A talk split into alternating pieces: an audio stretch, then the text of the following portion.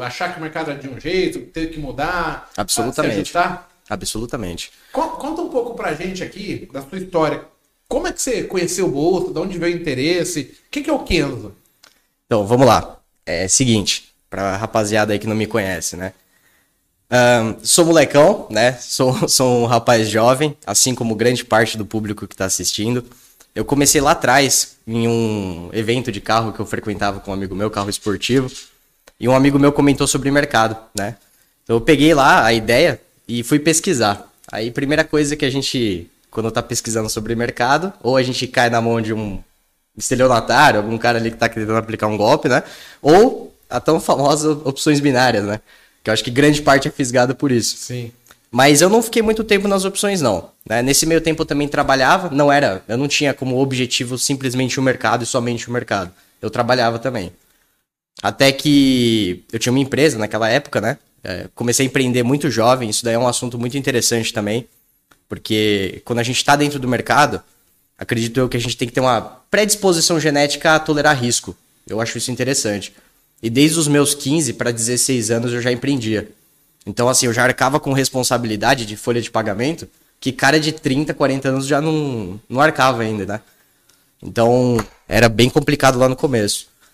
Ah, gerei muito conhecimento, muita resiliência dentro do negócio, né? Isso foi com certeza me ajudando a entender o mercado da melhor forma possível, a fazer, é, cara, corte de custo, que eu enxergo hoje o trade como uma empresa, né? Para mim, o day trade ele é uma empresa, onde o meu patrão sou eu mesmo, onde a matéria-prima da empresa é o dinheiro e você não pode destruir tudo em um dia, né? Então, foram anos ali. Na realidade, eu fiquei três anos ali penando bastante dentro do mercado. Nesse meio tempo, tava na dúvida também se fazia uma faculdade e conseguia ingressar no mercado de trabalho. Ah, optei por não fazer, né? Na minha família, todo mundo é formado e isso foi até um choque bem grande para eles.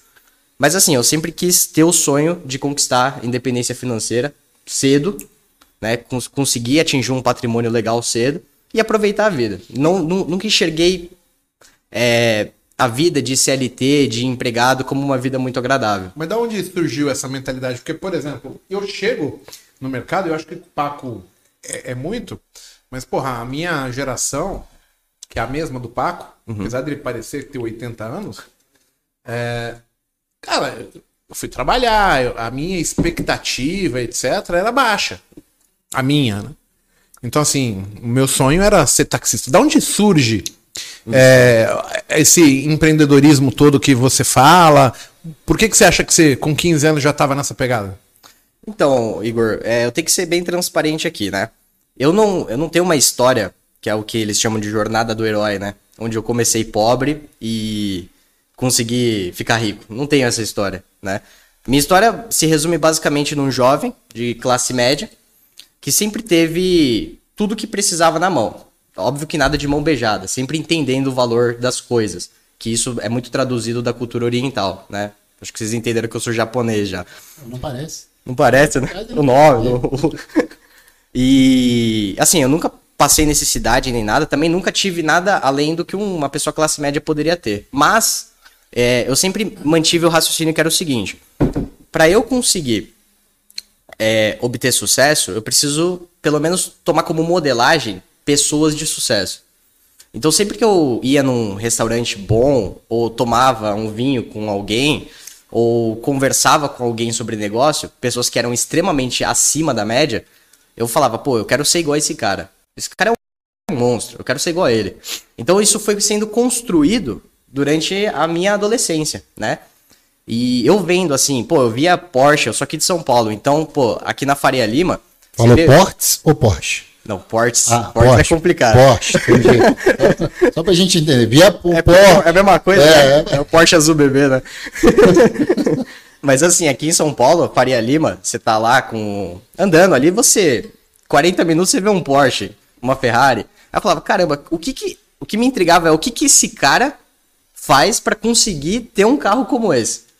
Porque assim, na minha família ninguém tinha, né? E, e- e de forma, assim, é, bem simples, ninguém tem consegue atingir um carro desse com facilidade, né? Aí eu falava, Porque eu- a gente é doutrinado desde cedo a acreditar que quem tem um carro muito bom, uma casa, uma vida muito abundante, ou é picareta, né? Ou é um que, que, sabe, se esforçou muito, uma pessoa CLT. Então isso me intrigava. Aí eu ficava pensando, pô, como é que esse cara conseguiu atingir esse objetivo, né? Eu quero também tentar. Então eu tracei como objetivo principal enriquecer. Esse foi o meu primeiro objetivo. E aí eu, eu vi no mercado a possibilidade de atingir ele mais rápido. Então sempre, um- talvez eu possa até dizer que no início, meu motivador foi o dinheiro. Muito Sou transparente. legal. Não, é bem legal. Eu, eu também, assim, eu, eu tenho uma história bacana, etc. Mas eu, eu, eu não era tão pobre assim. Meu pai era de. trabalhava, me dava tudo que eu precisava. Eu não tinha, não esbanjava nada, mas Perfeito. eu tinha. Né? E, e você, Paco, como que foi tua infância? Assim, dentro do, do, do possível, eu tinha lá o que dava. Mas nunca. Não era classe média, né? Era classe baixa. Morava perto de comunidade, num BNH, um C. Coab, né? Essas comunidades. Essas É, aqui em São Paulo chama Coab. Coab aqui, né? Então. Lá no Rio é C. C. É um negócio desse. Não, é Con- Conjunto Habitacional CEAB. CEAB lá no Rio. E aí. Mas, graças a Deus, o, o principal, que era roupa pra gente vestir, comida, isso nunca faltou. Meu pai militar, minha mãe dona de casa, mas minha mãe ajudava lá, fazia unha, essas coisas para poder ajudar na renda. É, E assim, é, na família lá, como eram dois irmãos, e aí minha mãe me adotou, né? Então teve mais um peso ali de, de, de custo, né? De uma criança vindo nova, recém-nascida e tudo mais. Mas graças a Deus foi, foi dentro de uma de uma de uma condição que, que me fez principalmente me tornar uma pessoa de, de, de boa índole e tudo mais, que é o principal, né? O ruim é, graças a Deus, que eu não passei, é quando você passa fome, essas coisas é, sim. complicado demais. Isso, graças a Deus, não, não me faltou. O meu motivador para entrar no mercado foi a possibilidade de ganhar dinheiro. Meu também. Também. E não era algo muito, tá? Uhum. Eu tava falando isso em 2006. Quando pode dar, era mil reais. Era o dinheiro que eu tinha no quartel ali, que foi a troca que eu fiz. Eu tô largando o quartel porque ganhava milão Aham. e, e era isso que eu sairia, né? Então, o dinheiro foi um motivador legal pra mim. E, e é legal você falar isso que você falou sobre. é, você sempre teve uma visão de que você poderia ser mais e, e- e focou, né? Em quem estava mais desenvolvido, com dois, três passos à frente. E, e isso, tipo, seus pais ensinaram pra você? Ou, ou é seu mesmo? Não, não ensinaram. É, como eu disse, a gente não, não, não, não tinha uma vida abundante, mas também não faltava nada, mas tinha carro, tinha tudo, né, Pra se locomover, o básico, assim. É, então eu até já refleti muito sobre isso, que eu acredito que o jovem hoje que tá assistindo, ele pode até não estar numa realidade que ele, ele se enquadra. Às vezes, é, o que eu mais percebo são pessoas que estão indignadas. Pô, eu também tenho esse sonho, eu também tenho esse objetivo, mas tudo que me cerca, tudo que tá ao meu redor, parece que me puxa pra permanecer aqui, né? É, eu posso afirmar pra vocês que aonde vocês nascem não vai definir aonde vocês vão estar no futuro. Pode ter certeza. Contanto que você lute pelos seus objetivos. E só que você tem que criar um mindset, uma mentalidade de não de escassez, que justamente é, eu até queria entrar nesse ponto no day trade, o, o sentimento de você estar dentro de uma operação e não conseguir carregar até um determinado objetivo, pra mim é basicamente o sentimento de escassez. Isso impacta quando você entra dentro do mercado, que é o, o nosso assunto aqui, né? Mas eu, eu tive uma predisposição, acredito que genética, por conta de livros que eu, que eu também li muito, né, sobre sucesso, sobre dinheiro. E falar sobre dinheiro hoje parece que é, é problema, entendeu? As pessoas têm vergonha, parece, de falar sobre dinheiro.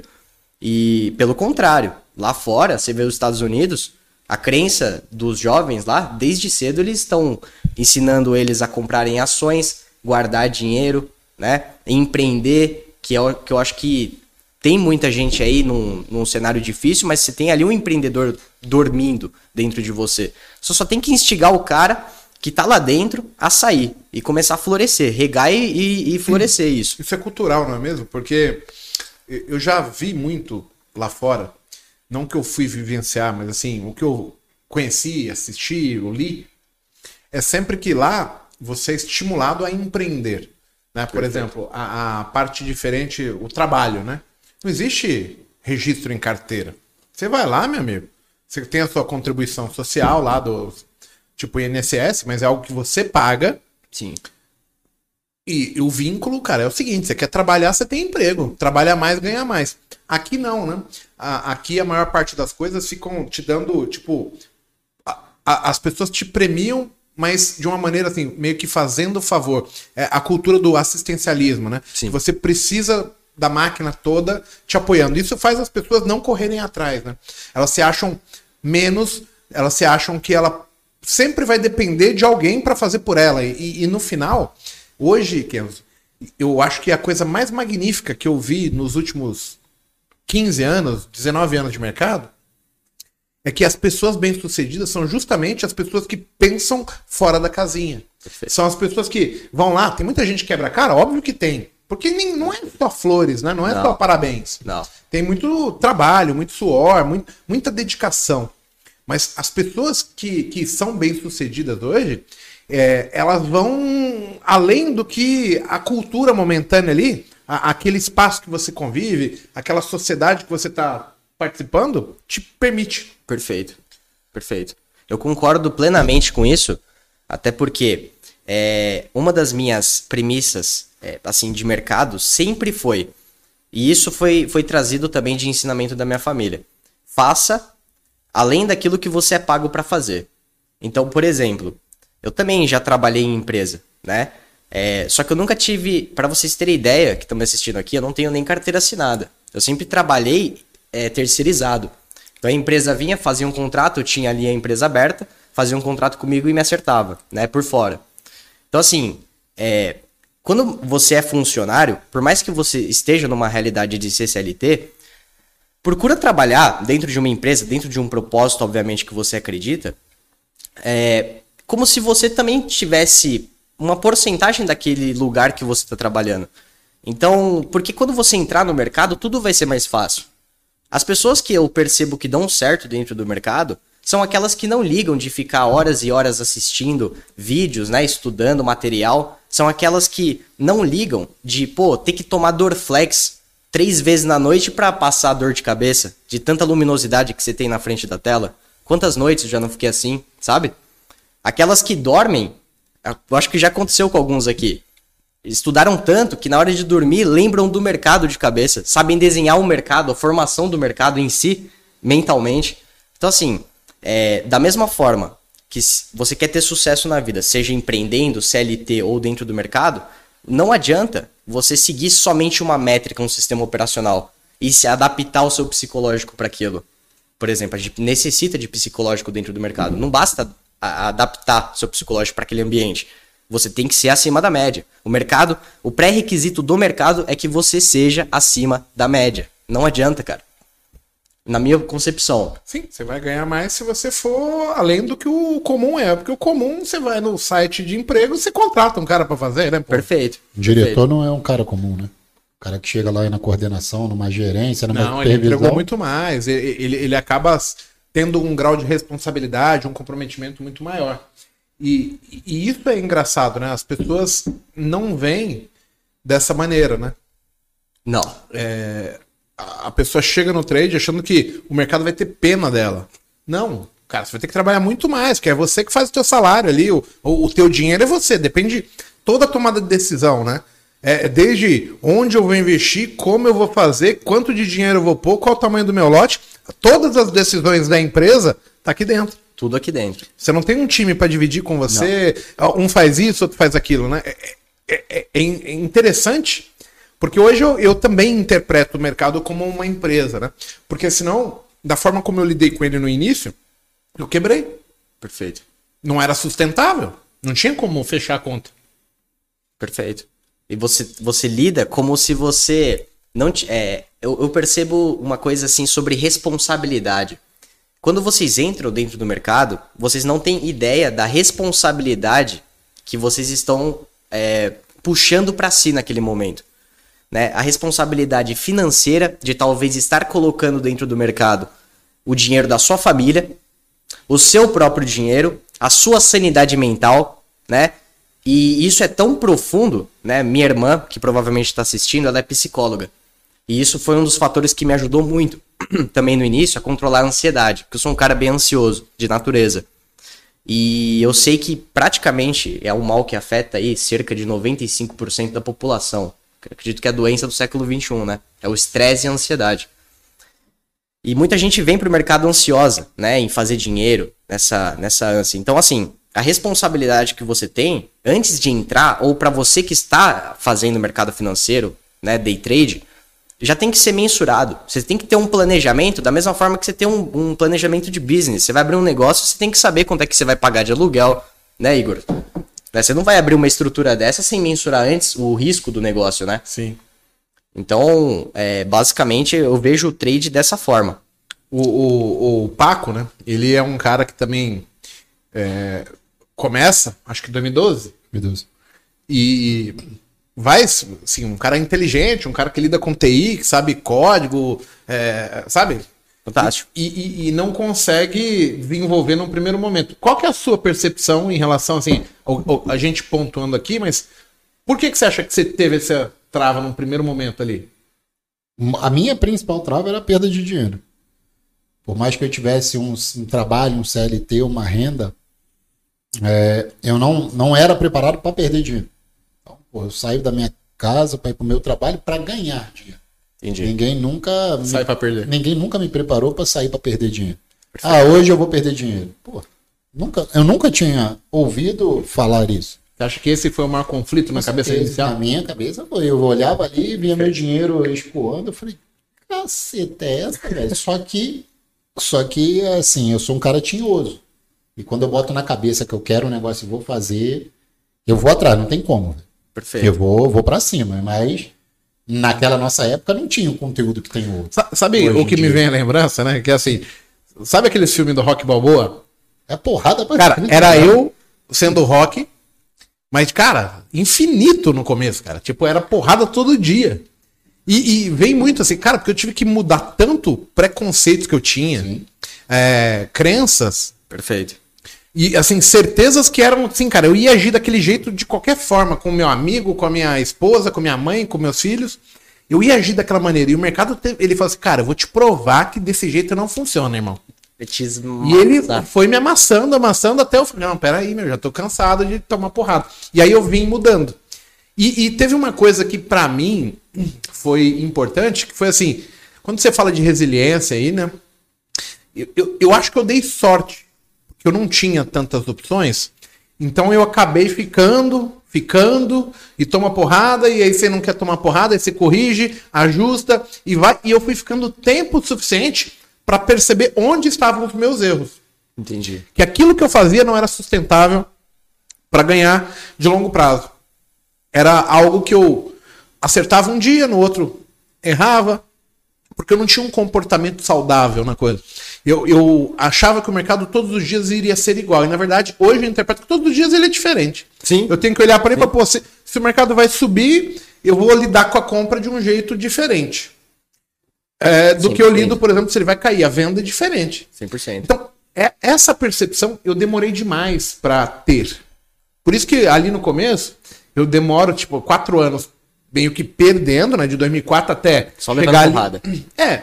E chegou na crise do subprime de 2008, eu olhei para minha conta e falei, cara, não perdi dinheiro. Eu não tinha ganho um real. Mas eu não tava perdendo mais. Ó, acho que alguma coisa. O mercado só caía e tal, eu não perdi. E aí depois eu, com essa convicção que eu parei de perder, eu comecei, aí eu fiquei mais dois, três anos para andar de 100 para poder ganhar 10 mil no dia, 7 mil no dia, que aí ficou Fantástico. legal. Mas é uma história interessante porque você consegue ver começo, meio e fim, é, processo, me, é, processo, meio e fim. Uhum. Cara, cara, é a mesma coisa. Hoje eu todo comparativo que eu faço, eu tento vincular o trade com situações do dia a dia do cara. Então, eu normalmente pergunto: o que, que você faz da vida? Ah, eu sou contador. Aí eu dou um exemplo: ah, eu sou cientista. Eu tento vincular para ele ver, cara, não é um bicho de sete cabeças. É que você que está tratando ele de uma maneira boba, ingênua. Perfeito. Quando você a, a, aborda o mercado da maneira como ele é, você começa a ver ele com outros olhos. E aí você tá apto a mudar, a corrigir. Perfeito. E você citou aqui uma coisa muito importante, que também foi um dos pontos da tão famosa virada de chave aí que vocês dizem, né? Que buscam todo dia. Uh, é a questão do trade em si, em um determinado mercado, ele ser adaptativo. O trade, eu nunca vou entender o trade como algo binário, que é o que a grande maioria Tenta chega, fazer. Encapsular ele numa receita. É, é assim, isso não, não, existe, não, existe, Isso não existe. E exemplos, o mercado, o Igor citou, tá subindo. Você quer montar uma estruturada vendedora? Você pode fazer. Né? O meu operacional hoje, é, Mago, é, consiste basicamente em caçar topo e fundo. E eu, eu falo isso abertamente, eu sou caçador de topo e fundo, eu mas também. eu tenho coerência para fazer isso. É, eu tenho um, um motivo para fazer eu isso. Eu tenho um motivo para fazer isso, exatamente. Eu tenho um racional todo que justifica eu tomar aquela decisão. Perfeito. Então, ontem mesmo eu estava numa aula aqui da mentoria, e aí teve um colega que falou: você vai vender? A Petrobras está subindo, a Vale está subindo. Aí. Aí eu falei assim: e aí? O que ela fez está pronto. Eu vou ganhar dinheiro pelo lado direito. Eu tenho que pressupor o que ele vai fazer. Perfeito. Tento antecipar o um movimento, porque eu já vi muitas repetições para conseguir ganhar dinheiro. E, e, assim, não é que tá errado. Você podia falar, pô, eu não vendo quando a Petro tá subindo e a Vale. Eu não vendo. É uma regra. E tá tudo certo. Agora, não é porque a Petro tá subindo que a Vale que ela eu vai continuar. Eu não, quando de tá forma alguma. Subindo. De forma alguma. A Vale pode estar no ponto. Exatamente. A Vale pode estar num baita ponto de realização, preparada para virar. Daqui 10 minutos ela afundar tudo que ela tinha subido. E Exato. puxar o índice com ela, ou e puxar o dólar também. Então, assim, é, essas como. duvidazinhas que o pessoal de casa vai gerando, é, essas incógnitas que ficam na nossa cabeça operando, que eu acho que esses bate-papos que a gente tem aqui, trazendo um botecash, o convidado, cada um pensando diferente, que é o racional legal para todo mundo. Sim. Porque sim. não é vender um setup. Não. O setup ele pode funcionar para um determinado e específico momento de mercado. Cara, aí você vai poder usar cruzamento de média, você pode usar um IFR. Agora, tenta ganhar dinheiro disso consistentemente todos os dias aplicando Esquece. a mesma coisa. Não dá. Esquece, amigão. Esquece. A única e... coisa que funciona no mercado é preço véio, e fluxo. Olha, eu, eu, eu, concordo muito com você. Na realidade, quando. Já que ele concordou, eu vou tomar mais uma cerveja. Porra. O... Quando eu comecei a estudar sobre mercado, o que mais me falaram é aquele jargão. Seja operador de tendência, é na tendência que você ganha dinheiro. Meu amigo, é na tendência que eu ganho dinheiro. Praticamente 85% do mercado fica consolidado ao longo do tempo. Exato. Então, como é que eu vou ganhar dinheiro só na tendência? Cerca de 85% eu vou perder dinheiro. Como é que fica o meu psicológico?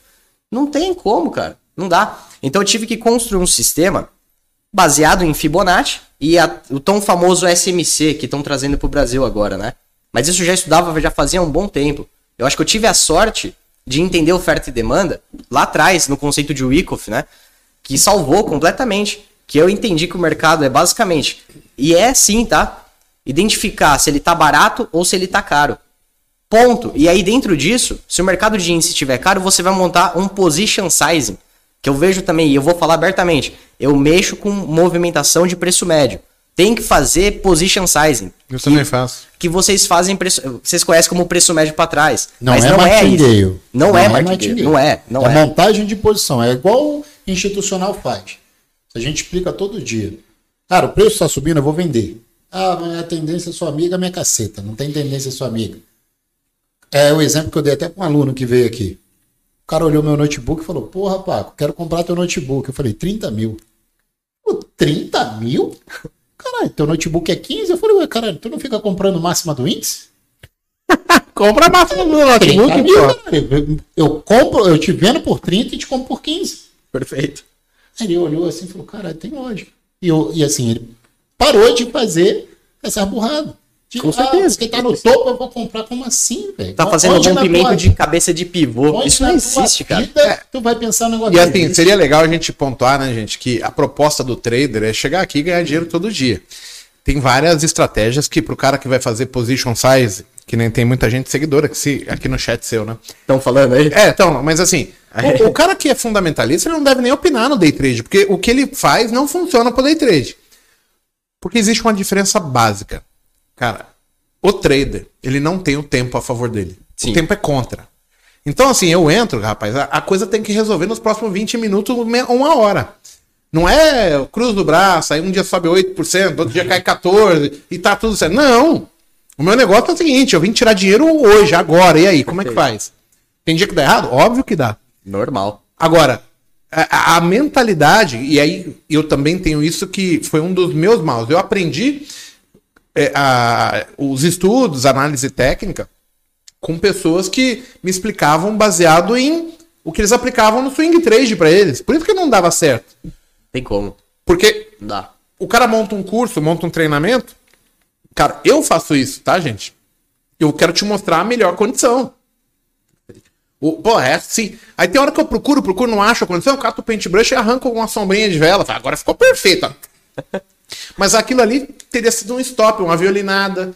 E, cara, você demora um certo tempo pra entender que, tipo, você tá tentando criar um padrão, uma regra pro mercado. Deixa ele binário. O mercado não tem regra, mano. Não tem, cara. Não tem regra. E aí que tá o pulo do gato para quem vence esse mercado, quem consegue abstrair dinheiro dele. Porque você começa a entender que o mercado faz o que ele quiser fazer, filho. E eu só tento acompanhar dentro de um racional que eu julgo ser bom para mim. E o Paco tem feito muito isso hoje com busca incessante por liquidez, né? Viu? Eu utilizo o fluxo, né? Perfeito. E tem um ano e meio que eu estou estudando aí, fui atrás de uma ferramenta chamada Bookmap, que ela mostra a liquidez do mercado.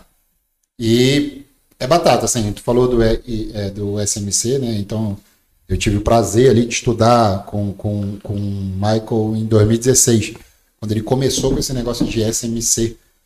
E para mim aquilo sempre teve lógica. Só que não era tão, tão escancarado como é hoje. A, a busca por stop, o stop de pessoa física, os padrões. E eu sempre fiquei com isso na cabeça, né? Então eu tive a oportunidade de, de conversar com um cara que é da tesouraria, foi da tesouraria de um banco, Legal. e também com um cara de corretora. O cara da corretora foi ele que me indicou o Bookmap, inclusive foi ano passado, um ano e pouquinho, um evento que teve de trader que, gente, que eu encontrei esse cara e ele falou comigo, falou, eu virei para ele e falei, me fala só uma coisa, tem um robô na corretora que busca stop? Ele olhou para mim e falou, se tem padrão, é porque alguém faz. E eu sou, ele virou para mim e falou, e eu sou o cara que desenvolve esse robô. Então, tem os robôs. Antes, lá atrás, não era tão aparente porque não tinha tanto HFT como tem hoje. Sim. Então, é, evoluiu, inteligência artificial, essas coisas todas. Então, é notório, todo santo dia faz isso. Ele vai buscar a liquidez mais fácil que tem no mercado. Qual é a liquidez mais fácil que tem no mercado? É a física. E eles sabem onde é que está. Por quê? Porque é padronizado. O cara que está vendendo um fundo, onde é que ele vai botar o stop dele, geralmente? Máxima do minuto, máxima Sim. do 5, topo anterior. Acabou, velho. 90%, 80% tá ali. Que o algoritmo faz na hora? Quanto de fluxo vendedor entrou no rompimento de fundo? Ah, entrou 5 milhões. E vai por mim que entra, tá, gente? É muita gente vendendo pessoa física, vendendo um ponto. Entra em você? Gente, não, no fluxo. Ah, Aqui, só aqui a gente tem aluno que bate 500 contratos Sim. num fundo de rompimento. Então, pensa quanto que gira. Só em um lugar tem 500. Aqui, fora os outros, que dá mais mil. É muita coisa. Pensa no Brasil. Na hora o robô é startado, ele consegue captar a liquidez de corretora. Porra, entrou Clear, que é só pessoa física, Modal, a grande maioria é pessoa física, Terra. E quanto que tem? Tanto. Vale a pena eu, eu acionar o meu robô para tentar levar para cima? E aqui eu sei que vai ter liquidez? Vale. É isso que ele faz. Ele vai olhar e vai falar, porra, vale a pena. a gente tá falando de robô, mas olha, teve uma época que minha sala ao vivo, ela. Você tem uma sala, né? Tem uma sala. Hoje eu trabalho É. com uma sala. O- Os alunos estão aí no chat. O... A minha sala ao vivo chegou a ter 3 mil caras Ave simultâneos. Maria. Cara, Você era um, o mercado sozinho, né? era um negócio Cara. tão foda que assim, quando a gente batia um scalp no índice, o índice andava 180 pontos. Que da hora. Aí Só com a sala. Só com a sala. E tinha um aluno nosso que ele percebeu isso. Aí o que, que ele fazia, o Fabrício? Ele sabia que eu dava o call, tipo assim, ah, vamos vender no 320. Ele sabia que ali, mano, ia entrar 200 caras vendendo de 10, de 20, de 50, de 100, de 200. Ia dar-lhe aquela porrada. Mano, com 20 pontos ele já batia 2 mil em cima, já pra acionar o ponto. E assim, era uma percepção dele. Quando ele começou a operar grande, é um cara que chegou a operar 4 mil, 5 mil contratos, 7 mil contratos. Bastante, bastante. Cara, no, numa porrada só, 7 mil posicionar, é, difícil. Ele, ele movimentava o mercado. Exato. Aí, o que, que a gente fazia? A gente, ele falou pra gente a corretora que ele tava, e a gente ficava deixando um destaque. Na hora que entrava a ordem da corretora, assim, maior do que 200, Aham. atendia pra gente. Aí a gente olhava, pô, é, o Fabrício vai entrar. E aí a gente antecipava ele também, porque eu sabia que vinha chumbo ali. Pô, era 7 mil contratos, tá mercado. É. E ele já tava casando ali, colocando a saída dele no book pra só pegar o chicote e ir embora. Então, assim, hoje a gente tá falando de robô. Mas o ser humano, inteligentemente, viu uma oportunidade, viu um padrão, vou me aproveitar disso. O André Moraes teve uma época que ele dava. Até hoje ele faz isso, né? Ele dava os calls de swing trade.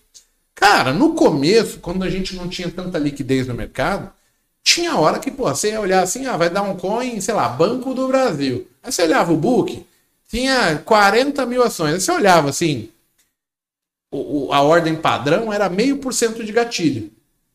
Pô, você fala, pô, se eu antecipar aqui, eu já ganho meio por cento de cara. Os caras faziam trade de swing, na entrada Na do swing trade do André, porque Caraca. ia pra corretora e aí mandava 200 clientes comprando meio por cento pra cima. Raspava o book todinho e levava. Então, assim, as pessoas vão vendo oportunidade, vão vendo o padrão e vão se aproveitando. Com certeza, absoluta. É, é engraçado isso que a gente falou do se existe padrão. E, e não é só. O robô é pra ser automático, É automático. eficaz. Por que, que, por exemplo, a gente não sabe a estratégia do Bradesco, a estratégia do Itaú? Porque a partir do momento que eu souber o padrão, meu, eu vou tirar proveito. Perfeito. certo, Sim, Patrícia? exatamente. E, assim, quando você, quando você percebe isso, né, esses padrões de pessoa física, você vê exatamente onde é que você erra. E é, é complicado porque, tipo, no meu operacional, no Mago, acredito que no seu também seja, pelo que você está falando, é bem parecido com o nosso. É contra-intuitivo tu poder ensinar isso para Perfeito. Perfeito. porque o cara vai olhar e falar, cara, o negócio tá subindo, velho. Tu vai querer vender? E tu fala, é, velho, o negócio tá caro, eu quero vender, meu irmão. Eu vendo pra você e compro lá embaixo. Mas eu, é, com o pessoal da sala, né, creio que você tem essa dificuldade, quebrar isso na cabeça do cara que tá vindo. Tipo, o cara passa por vários lugares, vários cursos que ensina lá tendência. Olha a perna 1, perna 2, Comprar um perna rompimento de 3. topo, vender um rompimento de fundo. Olha o ombro, existe. ombro cabeça, não ombro. existe. Eu falo, Nossa senhora, ombro cabeça. Não, eu isso- fico imaginando isso o institucional, velho. Bate o gestor na porta lá e fala, oxe, tá vendo aí não, caralho? Ombro, cabeça, ombro, vende aí agora 10 milhões do dólar. Cara, é, Depois de pronto tá fácil, mas é o ideal era vender no topo e comprar no fundo, né? Exatamente. Aí o cara fala a figura depois que tá pronta, o leão tá morto. Deus. Aí, ó, tinha um ombro cabeção. Falei, por que, que você me falou antes, pô? Ah, eu vendi na linha de pescoço, eu vendi na cabeça, meu filho. Então, porra, você vai entender, você vai ver que tem padrão, de novo, mas só que é contra-intuitivo. E vai dar stop, e tá tudo bem, velho. Vai dar Perfeito. meu stop, eu prefiro muito mais tomar um stop vendendo caro do que eu tomar um stop fazendo um rompimento. Pra mim, Perfeito. eu me sinto muito mais. Hoje, por exemplo, hoje eu fui fazendo position size na minha sala. Índice. É, é, Ele bicho puxou, né, pra cima. Eu falei, e a galera lá não sei o que. Eu falei, calma, gente, ele tem uns pontos que ele tende a parar. Se não parar, ele vai me dar o stop. E foi. E foi. Aí chegou numa região do 100 ali, 119 e 100, ou 118, 100, acho que foi 119. E o bicho batia e não passava. Não passava. Não, meu médio estava um pouco para baixo. E pô, pra cima de novo. Eu falei, calma que aqui tem defesa. E defendi. E eu falei, gente, é o seguinte: se der stop, acabou, pô. É um. Eu, eu prefiro, hoje, do jeito que é, muito, dependendo do horário, obviamente, depois ali de 10 e 20, quando abriu a ação, próximo de abrir o DAO, eu prefiro muito mais tomar um stop, montando uma posição, Perfeito. do que eu tomar cinco stops. Por exemplo, vamos botar que o meu stop é mil reais. Eu prefiro muito mais tomar um stop de mil, mas sabendo que eu defendo a minha posição, trago meu médio, ajusto minha posição, do que eu ficar tomando 10 stops de 100. Com Aí entra, certeza. você que pá, 100. Entra, você que pá, 100. Eu falei, Porra, isso me machuca. E não é só isso. Muitas das vezes você entra, toma um stop de 100, o mercado desaba na sua cara e tu não consegue entrar. Aí tu se joga no meio do nada. Não tem coerência, entendeu? Exatamente, exatamente. É que o ser humano, de modo geral, ele tem necessidade árdua por buscar padrão, né? Foi aquilo que a gente falou, transformar o mercado em binário, que é impossível. E você até comentou sobre eh, a tendência de hoje, o mercado subindo. é muito interessante porque existe uma forma que eles têm de operar as instituições que estopa quem está tentando vender numa movimentação de alta, porque deixa a pessoa com medo, você vai ver aquelas estiradas, aquilo ali para deixar a pessoa com medo, e convence aquele que está acreditando em continuidade. Então, é, uma coisa que eu percebo muito é que topos e fundos, eles tendem a ter reacionamento de lote.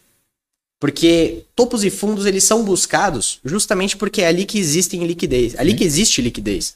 Liquidez do varejo, liquidez até de outras instituições, outros robôs, né? O próprio é, Alfredo comentou lá que ele estopava robô também. Quando o robô tá comendo muita liquidez, ele ia lá, dava uma estopada no robô, depois ele voltava a operar maior. Então, assim, o, o SMC, para mim, ele se, é, eu utilizei a criação dele através do Fibonacci. Então hoje eu, eu uso o Fibonacci para entender o SMC. É, isso é muito louco, porque eu nunca vi isso no Brasil alguém fazer. E eu garanto para todo mundo que está assistindo aí, você já operou Fibonacci. É de praxe, todo mundo entra no mercado operando Fibonacci. Mas eu tenho certeza que você já perdeu dinheiro operando Fibonacci. Porque Fibonacci, o Igor vai, vai saber dizer aqui também, porque ele opera.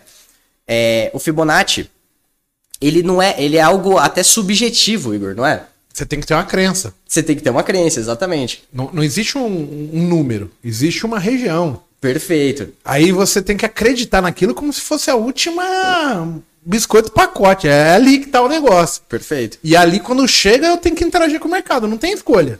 Eu vou até dar um, dar um, uma, um parecer aqui, porque eu gosto muito desse assunto. É, qual que são as medidas que você usa de Fibonacci? O padrãozinho 0, 38, 50, não, 50 e 61.8 só. Ah, você só usa 50 e 61? É, porque tá. Elliot determinou que Perfeito. 75% das vezes o preço pararia ali. Tá. E eu só interajo nessa região. Olha que interessante. Quando eu comecei a estudar SMC, que eu comecei a aplicar ele com Fibonacci, quando ele faz um teste no 100, exemplo, e ele começa a voltar para fazer aquele movimento de mitigação, é, mitigação no caso seria um, o pullback aqui, fazer o um movimento de pullback, Sim. Ele vai bater primeiro no 61, depois no 50, depois no 38. Exemplo. O que, que eu, eu, eu precifico essas regiões? Para mim, essas três linhas é o que eu chamo de order block. Ali existem bloco de ordens de robôs HFTs. O 38, eu titulo ele como sendo uma região de precificação barata. É o ponto mais barato que tem para ele poder subir. O 50 é o preço justo. E o 61.8 é caro. Então, se eu vou operar Fibonacci, eu geralmente compro ou vendo no 50%. E trabalho o preço, o position sizing. Por exemplo, estou querendo pegar uma retração né, de, do 100% para o 50%, comprado. Eu trabalho esse position size até o 38, entendeu? E aí, se ele passa o 38, aí, eu, aí que entra a questão do stop, né? Que a galera fala assim, pô, Kenzo, mas o, até o stop num, numa, num position size ele fica meio subjetivo, né? E eu não acredito muito em padronização de pontos também. Né? Eu sou muito contra-intuitivo. Eu acredito numa média ponderada de loss em um determinado dia. Eu sei mais ou menos. Por exemplo, ah, eu, por dia eu posso perder, é, eu posso tomar um, um, stop máximo de 15. Mas é um dia que realmente eu vou colocar grana para arriscar. O trade vale a pena. O mercado está me oferecendo condições para levar um stop pesado. Então eu vou buscar um stop alto. Exemplo. É, isso vai determinar justamente a mão que eu vou começar o position size, que isso é muito importante. Você começa numa mão que não é tão grande, você começa numa mão equilibrada. O mercado começou a cair contra você, tá em drawdown. Já coloca um pouco mais de lote, mas que não vá estourar o seu limite financeiro para você ter duas ou três realavancagens depois ainda para fazer. Mas, por exemplo, eu entrei no, no, no, no, num trade de dólar com 40 contratos, eu já sei que eu vou terminar aquele trade com 200. E a minha mão é 200. Então eu não vou jogar 200 de uma vez, entende? Sim. Eu não consigo padronizar, Igor, o mercado, por exemplo, ah, ele vai subir a partir daqui. Eu não consigo operar assim. Por exemplo, eu entro com 40. Se ele subir, show de bola. Lucrei com 40. É o que eu chamo de dia de sobrevivência. Não é o meu dia de tirar dinheiro, uhum. mas é o dia que eu tiro um troco. Entendeu? Vai ficar negativo. É, lucro exatamente. nunca deu prejuízo para ninguém. Para ninguém. É o dia de sobrevivência. Survivor, cara. Survivor Day, velho. E isso é ótimo, porque o aluno ele começa a ter a sensação de pequenas vitórias, porque o cara chega muito derrotado. Sim. E essa sensação psicológica dele começar a vencer um pouquinho, faz ele começar a gerar confiança, acreditar que o day trade dá certo, né? Porque vocês também devem receber isso. Ah, day trade dá dinheiro? Ou só quem vende curso?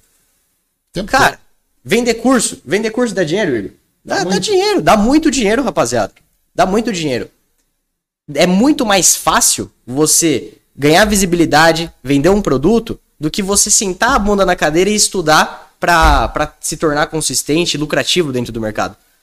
No longo prazo, se você tem tempo, se você tem dedicação, se você tem capital para investir, o day trade dá muito mais dinheiro, cara. Day trade dá muito dinheiro, mas muito dinheiro. Aliado também a uma outra perspectiva que eu tenho, que é o swing trade.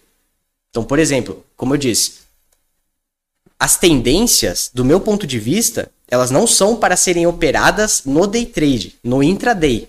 As tendências, elas são devem ser operadas no swing trade. Então, hoje eu enxergo o day trade como uma forma de visualizar mais de perto as minhas posições de swing trade e saber se ali naquele ponto, que é muito ok, muito bom, eu devo realavancar minha posição de swing trade ou se eu devo focar aquele dia só no, só no day trade. Mas o swing, basicamente, muitos pontos, porque eu já estou coletando a tendência. Day trade, oscilação. E isso é tão bom que quando você está fazendo day trade, você não fica ansioso para entrar, você já está posicionado, amigão. Entendeu? Vocês clicam porque vocês é, parecem viciados no sentido de ter necessidade de clicar todo dia. Isso é loucura, cara. A dopamina. A dopamina, a sensação de estar tá participando. Você quer participar do mercado, você quer tirar dinheiro do mercado. Eu não sei vocês, eu, eu, tô, eu sento na minha mesa para ganhar dinheiro. Não era na cadeira? Ah, nossa, é a cerveja, é a cerveja. Eu sento na minha cadeira para ganhar dinheiro. E não sei vocês. Ah, é japonês, cara. Se é pra é participar. Cultura, pô. Tá doido? Ele que senta. Nossa, essa ele cara. senta na mesa e opera pelo chão. Pô. Cara, é cabeça pra baixo. Samurai é foda, velho. cara. Mas você, Ah, co- você compartilha desse ponto de vista do swing Cara, trade com day trade? Eu, eu faço bastante essa mesma forma de ver o mercado. Quando eu falo do tempo, né? O swing trade, o cara vai curtir. O bom momento, o mau momento, o gap. Agora eu, como trader, não posso. Perfeito. Então, assim, eu acho que as teorias que existem aí, a sua grande maioria, foram desenvolvidas por grandes investidores. Se você parar para pensar, né? é, um grande investidor, ele não precisa ter um grande conhecimento. Ele precisa pulverizar a carteira dele e participar do mercado. Vai passar por momentos bons e momentos ruins. Esse cara dificilmente vai falar para você que investir em bolsa é ruim. Sim. Ele tem uma condição diferente. Ele não precisa vender o almoço para comprar janta. Já Ele- começa aí. É, é, aí ele distribui ali nos potes, nos cestinhos dele, 20, 30 opções. Cara, ele escolhe por fundamento. Boas empresas. Como é que funciona qualquer economia de qualquer país? Tem bons momentos e maus momentos.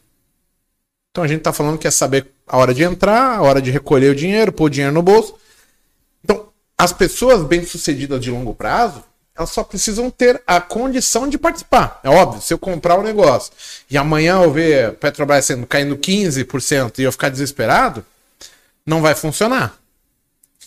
Então, eu preciso ter uma estrutura, eu tenho que ter renda vindo, e aí esse investimento vai. E aí eu consigo falar, ah, eu comprei pelo gráfico, a tendência é minha amiga, é a porra toda. Mas, na verdade, não é isso que fundamenta o cara para ele ser um bom investidor. É, Isso é uma qualidade que o cara tem que permite ele praticar aquilo de uma maneira interessante, vamos chamar assim.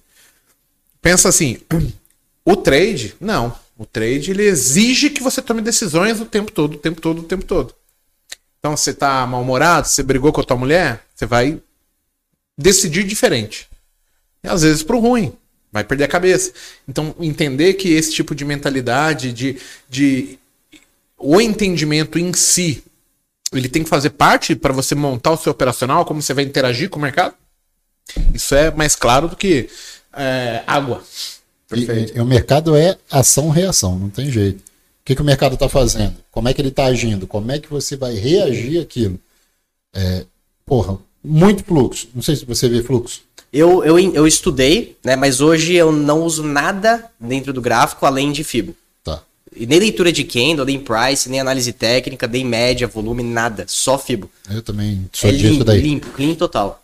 Só que eu uso o, o fluxo, né? Aí o fluxo eu faço de forma visual, Paco. Eu olho pro candle, eu consigo entender durante a concentração quanto de lote que tá entrando, A entendeu? velocidade do deslocamento de Exatamente. preço. Lei de Wyckoff também. Sim. Esforço e resultado, né? E ali tu consegue ter ação e reação. Porra, tá subindo com muito fluxo comprador. Vale a pena tu defender?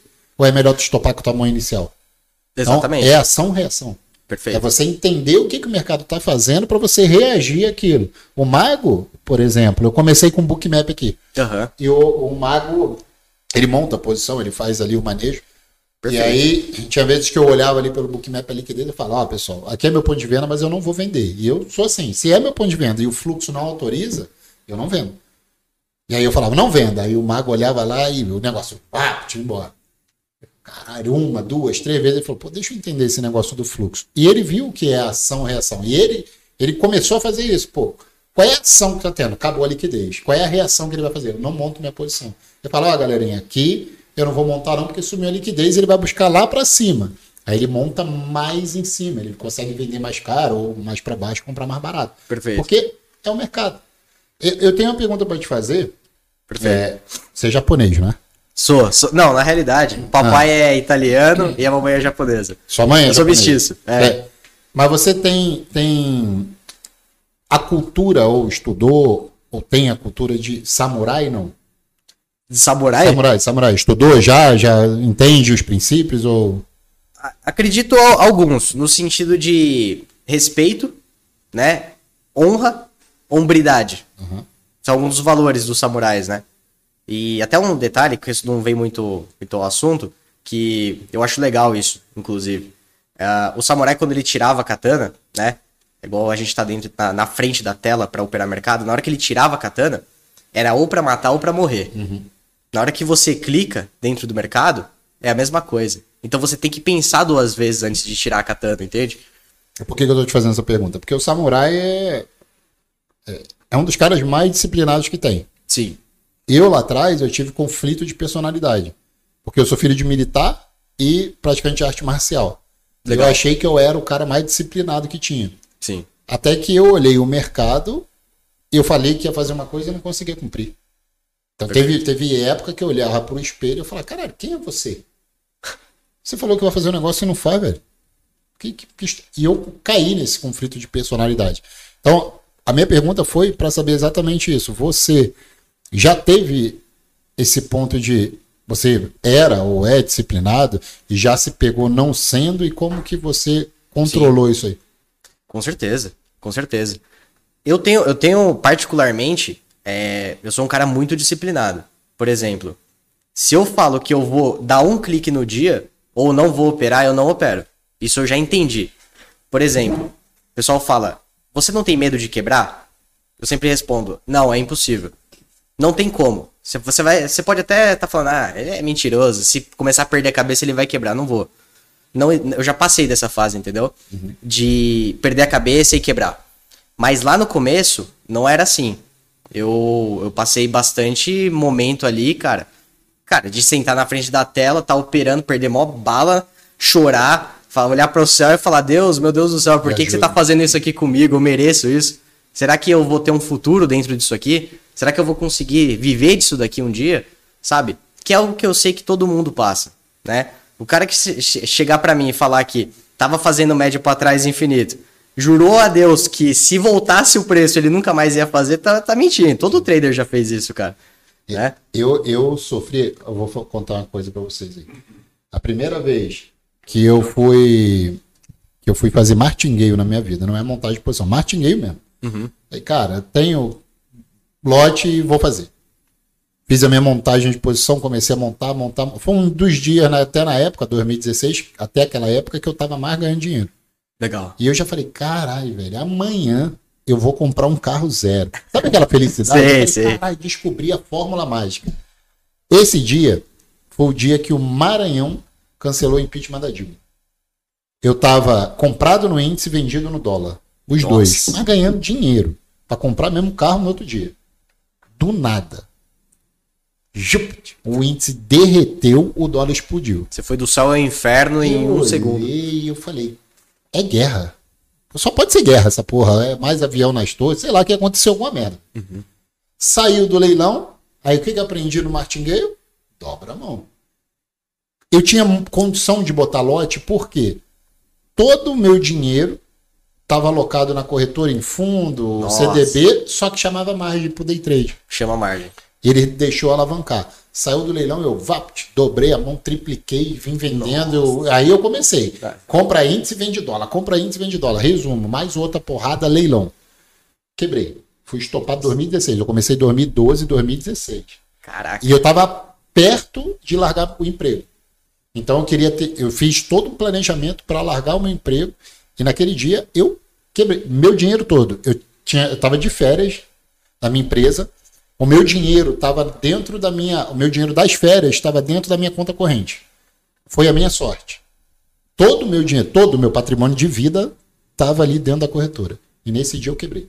Caraca. Cara, eu sei que eu fui pro quarto. Esse dia eu lembro a cor da minha cueca. Inclusive ficou duas cores, né? Uma era marrom. Depois dessa porra. Soltou o Ah, estômago. ali mesmo. Fui pro quarto, fechei o quarto tudo preto. Minha mulher chegou em casa, bateu, "Ô, amor, tá maluco? Eu falei, só não fala comigo. Me deixa quieto. Ali eu repensei. Eu nunca pensei em desistir. Por que, que eu não pensei em desistir? Por causa do orelhudo. Esse lafranhudo ali dando aula. E naquela época, abri um parênteses, podia abrir na- é, operar na conta real. Sim. E Sim. nós somos analistas, né? Aham. É, e hoje não pode, tem a CVM e tudo mais, só que ele operava a conta real. E eu olhava pra ele e falava, não é possível, velho.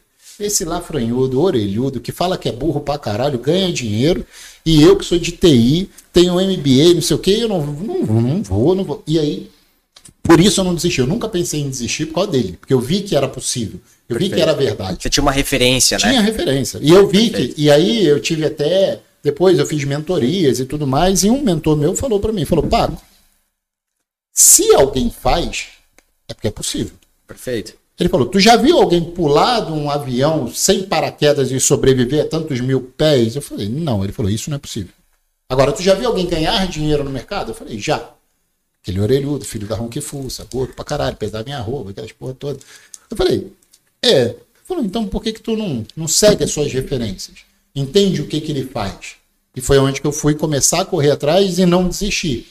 Então, quebrei em 2016 e isso foi em maio, quando o Ma- o Maranhão cancelou. Acho que foi em maio. Dia 16 de maio, se não me engano, 9 de maio, um negócio desse. E eu tive que me esquematizar todo para largar. Eu queria largar, não tinha jeito. Era meu objetivo era largar. Eu já tava, sabia mais ou menos, consistente. Só que aquilo ali me fez mudar tudo no meu operacional, aquele dia. Quando eu comecei no outro dia, eu falei, vou voltar para o mercado, vou pegar o dinheiro das férias, botar ali e fazer o certo. Aí é onde eu arranquei tudo, arranquei média, arranquei. Porque eu me via num déjà vu, roda gigante, não, não parecia é, é, caverna do dragão. Não Você tinha, você tinha uma. Você tava é, tomado por uma obesidade. Total. Ah, tamanho da cabeça? Mas cabia, cabia. Cabia, aguentava, né? Só que era déjà vu, por quê? Tinha uma hora que eu tava operando lá, IFR com, com Kelt. Nossa. Eu falei, cara, eu acho que eu já operei isso nesses meus quatro anos de mercado. E não deu certo, porque Sim. eu não lembra, eu não sabia o que, que eu tinha operado. Então eu decidi, eu falei, eu vou arrancar tudo, a partir de hoje eu planilho todos os meus trades e vou dar nome para minha estratégia. Então, a retorno à retração de Fibonacci 50, de 61.8, eu anotava. Perfeito. Depois de tanto tempo, eu fiquei então de maio até outubro. Outubro foi quando eu saí da minha empresa. Então eu larguei o CLT para virar trader, foi em outubro. Outubro de 2016.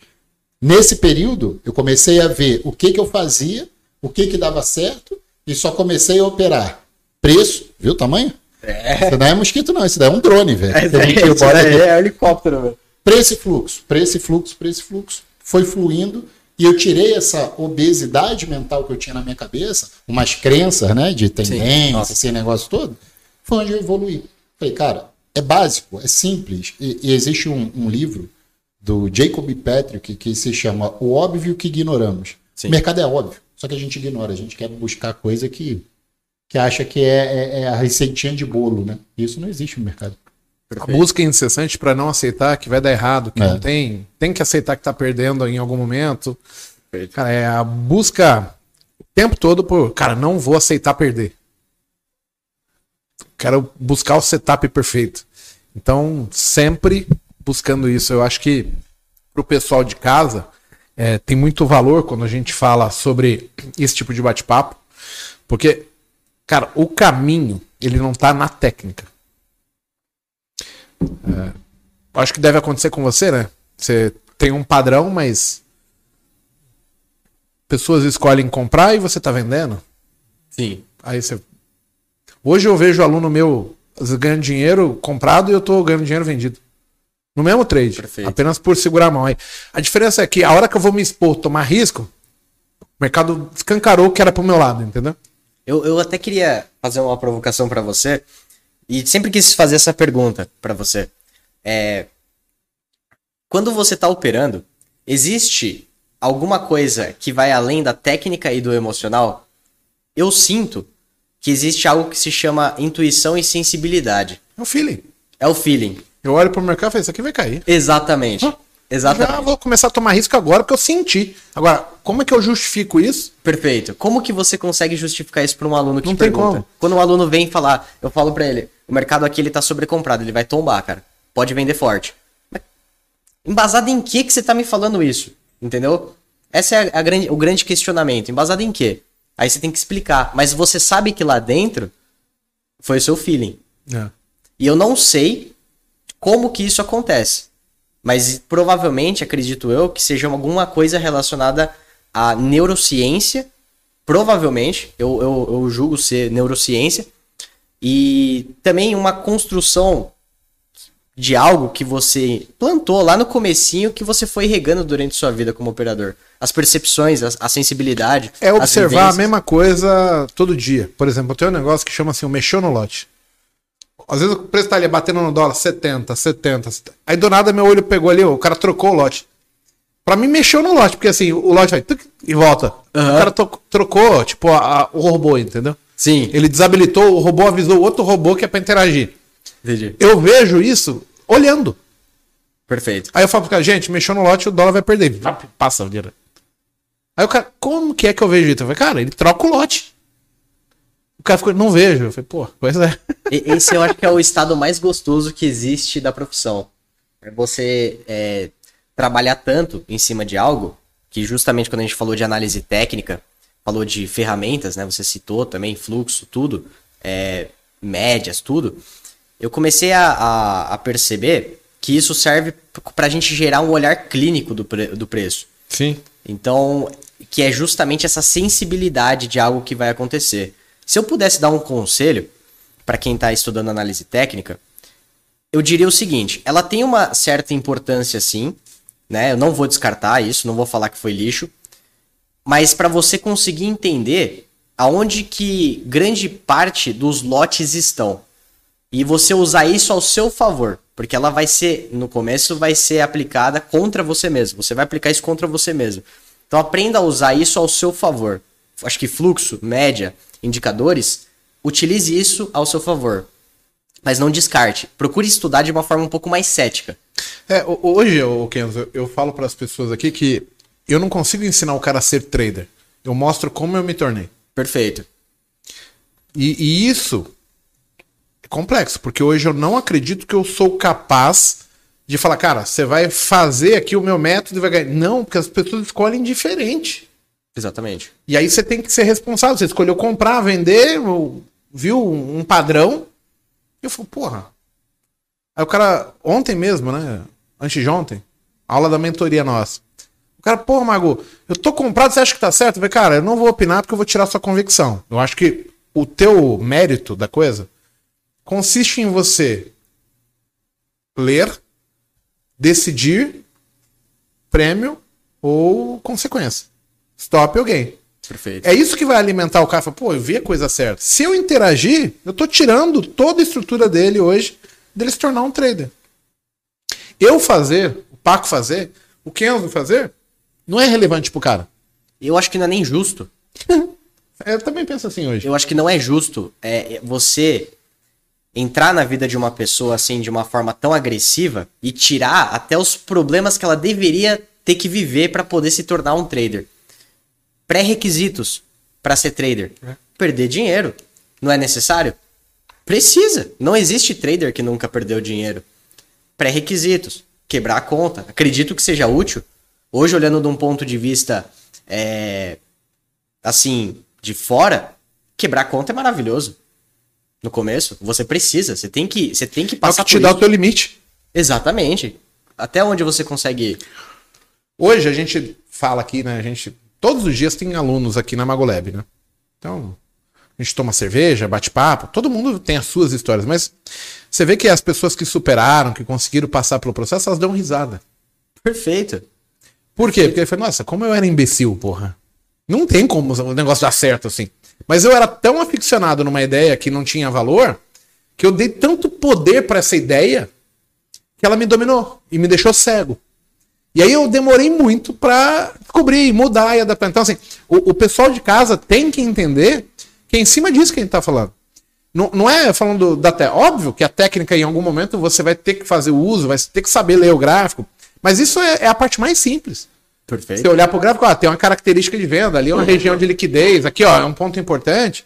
O Fibonacci eu risco assim, ó, essa... cara, é top. Mas como é que você faz dinheiro? Porque tem gente que vê isso tudo e aí o cara coloca um lote e é. dá certo. E ele depois tá puto porque ele não ganhou dinheiro. E ele não entende que assim, cara, você acertou tudo. Por que, que você depois não, ah, não tenho coragem? Aí temos um problema. Você tem que resolver isso e não é comigo. E aí tem vai que... apanhar para poder resolver isso. Com certeza. Quebrar a cabeça, a arrumar um, um, uma maneira de, porra, como eu quebro a minha barreira? Às vezes o cara não tem condição no momento. Ele tá limitado de grana. E ele tem que entender que aquele é o momento empírico dele para, porra, eu preciso agora dar um jeito de arrumar grana para eu poder operar mais. Perfeito. Mas o, o bem-estar da coisa ali, o, o, bom do acertar, esse cara tinha que comemorar todos os dias. Ele fala, caralho, eu vi a coisa certa, eu interagi na hora certa. Porque é esse o valor de ser um trader, entendeu? Perfeito. Não tem a ver com quanto de dinheiro você ganha. Pô, tem a ver com a sua situação momentânea. Se você tá bem de vida, você pode operar um pouco mais você tá mal de vida, você tem que operar um pouco menos. Em termos de número de lote, quanto você tá pleiteando, porque tem tudo a ver com quanto você pode perder. Perfeito. Essa Sim. parte de comemorar, eu tinha um, uma coisa minha que era o seguinte, eu ficava positivo. Por exemplo, 50 reais lá no início, eu pegava ali, sei lá, um pedaço desse dinheiro e eu gastava comigo em alguma coisa. Eu comprava pizza para comer com a Luana, minha esposa. Tal. Legal. Por quê? Porque eu queria sentir a sensação de, porra, tô gastando comigo o dinheiro de uma coisa que eu tô lutando para ter. Você tava materializando o dinheiro ali. E eu tava fazendo valer a pena aquilo lá. Meu esforço, eu tinha um pedaço de retribuição. E o que eu vejo é a galera ganha, ganha, ganha, ganha, deixa o dinheiro todo na corretora. Vem um dia, perde tudo. E o cara suou quatro dias, segunda, terça, quarta, quinta. Chega na sexta, o cara devolve quatro. Como é que tu vai devolver quatro dias num dia, velho? trabalhou que nem um condenado. É, e o pessoal tem que entender dias. que a gente já cometeu todos esses erros. Já, com certeza. A gente, já... a gente tá falando que hoje Nossa. é mais fácil de você pontuar, porra, que foda, né? Não faz o menor sentido.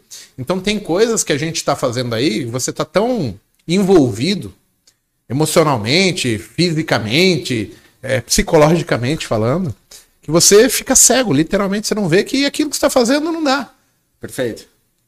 Os caras às vezes mandam aqui relatório de performance pra gente, aí você vai ver 9,2 o cara quebrou a conta. 9,2, mano. Incrível. Quase impossível. Mas é Isso daí. Entrou eu, leilão. Em 9,2. É possível. E tu pergunta pro cara, o que, que você fez? Ele não. Cara, achei. Aí, o achismo, entendeu? Não tem. Não tem lógica por trás. E o teu operacional ele tem que ter lógica, tem que ter um. Por que, que você está vendendo naquele ponto? Tem, tem é, existem confluências para você poder entrar numa região, ou você vai no achismo. Não, vou no achismo, tá ferrado. Se tu vai no achismo, se tu quer operar no mercado pelo achismo, é onde que a grande maioria se machuca. Se arrebenta, né? Depois que você entende como funciona o processo do mercado, como o mercado realmente funciona, foi aquilo que você falou. Você pega confiança. Com certeza. Eu, depois que você tem confiança, a, é, a galera ali é, é muito bacana, os nossos alunos, tenho certeza que os seus também. Depois que o cara tem confiança e ele vê que é possível, você vê o, o quão bom você faz na vida das pessoas. Porque Demais. melhora tudo. O cara vai melhorar com a família, com a esposa, com o marido, com o filho, com a filha, dentro com a mãe. Porque o trader em si, ele é muito exaustivo. É, eu lembro quando eu fazia mais de 200 operações no dia. Quando eu comecei negócio de tape reader mesmo, que eu deixei o gráfico de lado e fiquei só no fluxo, eu fazia mais de 200 operações no dia. Compra, vende, vende dólar, compra dólar meio ponto índice, 10 pontos, 5 pontos, faz o meta. Quando eu chegava no final do dia, teve até um amigo meu que me falou isso, ele falou, cara, se eu te perguntar o que que você fez, você sabe me dizer? Aí eu falei, não, ele virou para mim e falou, sabe quando tu vai ser consistente? Nunca.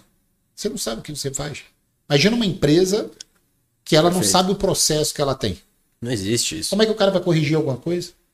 Tu tá fadado a se ferrar, velho. Então, se, se eu olho um relatório de performance hoje de um aluno, eu falo, o que, que você fez? Você sabe me dizer? Não sei. Então tu tá errado. E ó, tudo bem o cara te apresentar um relatório negativo e, e você perguntar o que você fez. E ele falar, eu fiz isso, isso, isso, porque eu julguei isso, isso, isso ser correto. Ok, cara. Tá dentro do GR, tá tudo ok. O problema é. Perdi a cabeça. Fiz 20 operações, quebrei a conta. Justifica suas operações. Não sei, não sei justificar. Tá errado. Tá errado. E se você não corrigir isso, não, é- não, não tem tempo, cara, que, que você possa ficar dentro do mercado que vai, vai corrigir isso. Eu acredito que a, a gente dentro do mercado, cara, quando a gente corta o, o braço, dependendo do, do grau do corte, se é, um, se é um corte superficial, ele vai sarar rapidamente. Se é um corte profundo, ele vai levar um tempo para sarar. Eu acredito que no mercado seja a mesma coisa. Quando a gente tá operando, a gente também se fere psicologicamente. Então a gente pode sofrer ali cortes profundos quando a gente tá fazendo a coisa muito errada. E não é da noite pro dia que isso vai sarar. Tem um tempo para aquilo sarar. Só que a galera é aquilo, né? Colocou 10 mil na conta, perdeu os 10 mil, passou um ou dois dias, colocou mais 10 mil, agora eu tô bem. Prometi pra mim mesmo que não vou fazer de novo. Vai fazer de novo, cara. Não adianta. Uma promessa, ela não é sinônimo de que você vai ficar é, consistente no mercado, que você vai fazer a coisa certa Quanto você chegou a perder no começo? de um único dia. Ah, assim, Ah, no começo? No começo foi pouco. Meus maiores tombos foram depois, né? Que eu já tinha mais subsídio.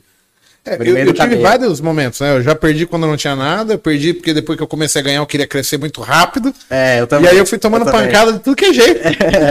Eu Então- falei, caramba, eu, eu sei ganhar 100, por que, que eu não consigo ganhar 500? Nessa fase que foi, foi as minhas maiores que eu chamo de chumbadas, né? Mas no começo eu perdi pouco, assim. Quando eu comecei no mercado, dentro de um mês já tinha perdido 7 mil. Pouco, né? É dinheiro, eu entendo, mas é, pro mercado a gente entende que 7 mil não é dinheiro. É, é pra você estralar o dedo, você perde. É brincando. Mas eu perdi 7 mil e, cara, vou falar, aquela sensação ali eu nunca vou esquecer. O 7 mil doeu mais do que os 130 que eu já perdi em um dia. Eu, quando eu comecei ali em 2014, eu comecei assim, fazendo minhas lives e tal, aí, pô, tentei um dia, passei de fase, né? Aí aquele dia eu ganhei 3 pau. Aí no outro dia 7 mil, no outro dia 11 mil. Falei, tá porra, mano. E aí, pô, ganhando 90 mil no dia, é, no mês, Nossa 80 Senhora. mil. Falei, pô, tô benzaço agora.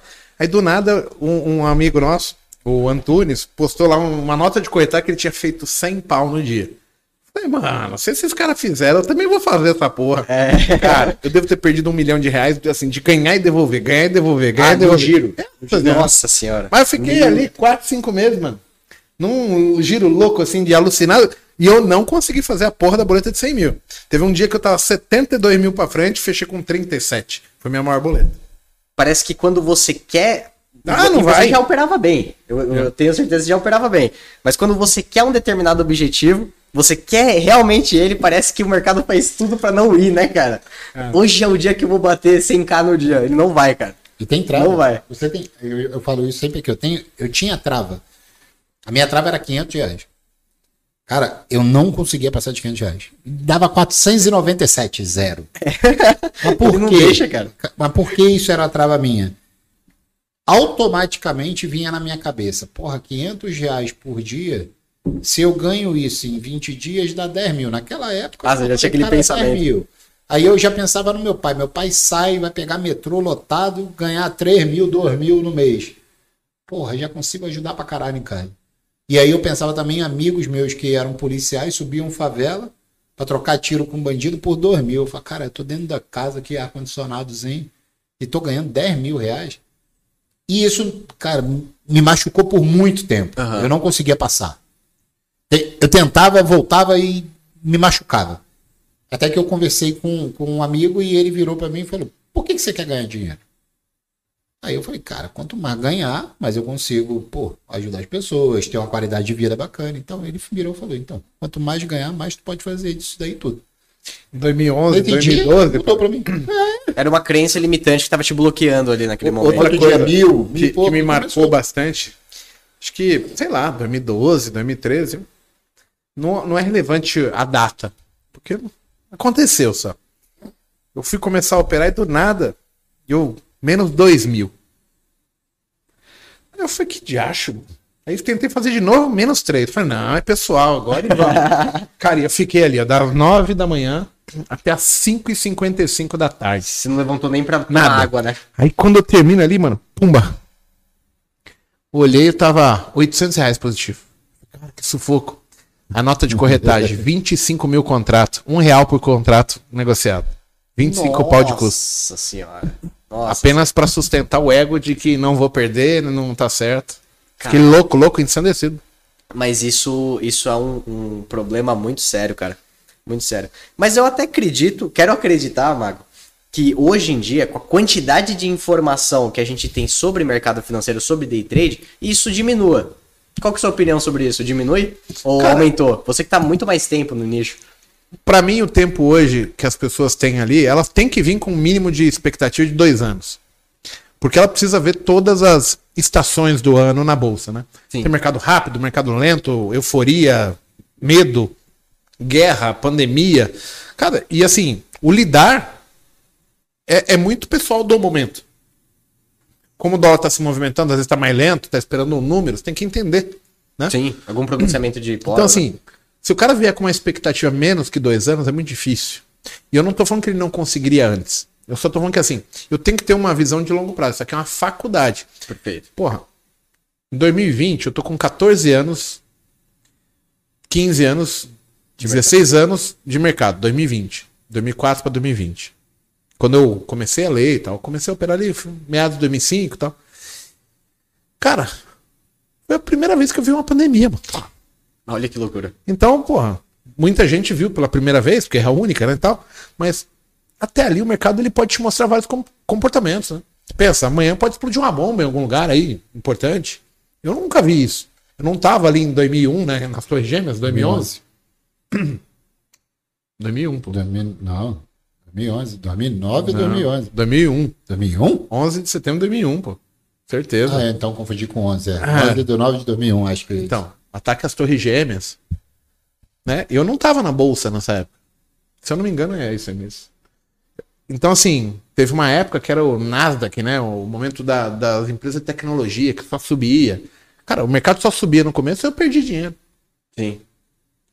Por quê? Porque eu comprava mal, e aí quando vinha eu ficava torcendo, aí tinha aquela história, ah, se você não realizar, você não perdeu. Aí, porra, você pagava, porra, eu fiquei puto pra caralho uma vez, comprei Dura 4, da Duratex.